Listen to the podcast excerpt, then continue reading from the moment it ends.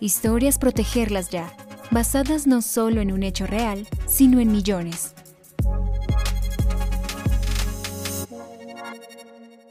Les damos la bienvenida al podcast Protegerlas Ya, una iniciativa de Clacay para visibilizar los casos de niñas y adolescentes menores de 15 años con un embarazo forzado en América Latina y el Caribe, y para recomendar a los estados y las instituciones de salud, justicia y educación que cumplan con las legislaciones especialmente las leyes a favor de la interrupción legal del embarazo. En este nuevo episodio hablaremos de Camila, una niña indígena de Perú que fue violada por su padre, obligada a guardar silencio y condenada por la justicia.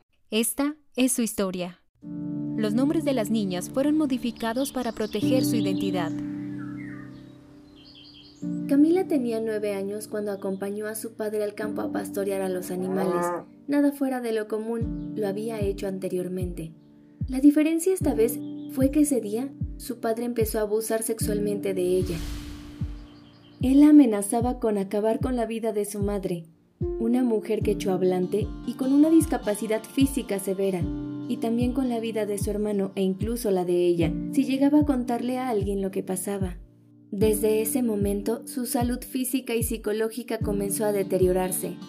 Sentía muchos mareos y dolores de cabeza, no le gustaba relacionarse con las personas, no dormía y tenía miedo constantemente. Todos estos sentimientos hicieron que Camila dejara de ir al colegio.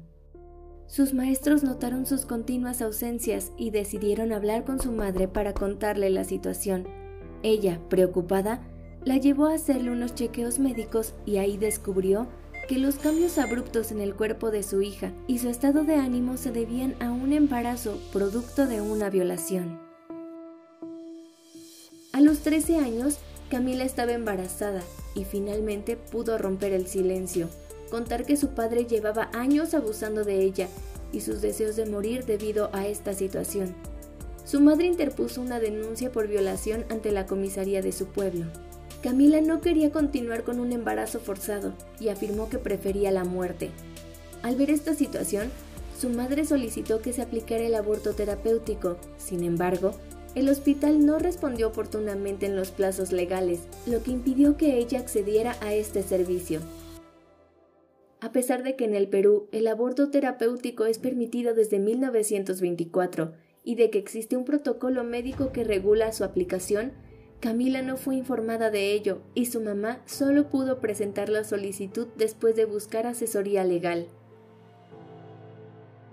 Una mañana, a las 13 semanas de gestación, Camila despertó con fuertes dolores abdominales y acudió al hospital de la ciudad, a tres horas en auto desde su comunidad. Ahí, aún con los esfuerzos médicos para salvar el embarazo pese a los deseos de la niña, Camila tuvo un aborto espontáneo.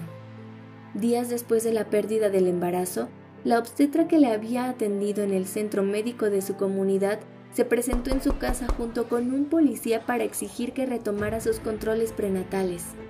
Camila contó lo sucedido sobre su pérdida espontánea, pero no le creyeron.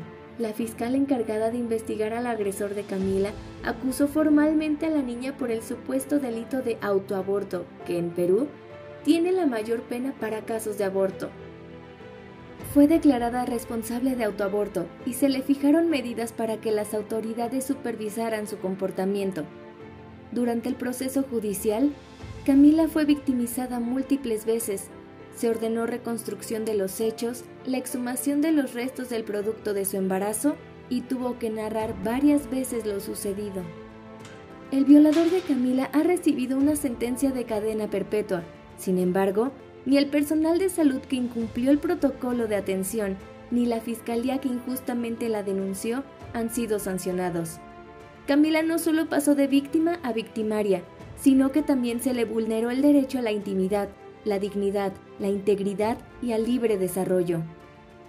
Ella aún exige justicia, ahora internacionalmente.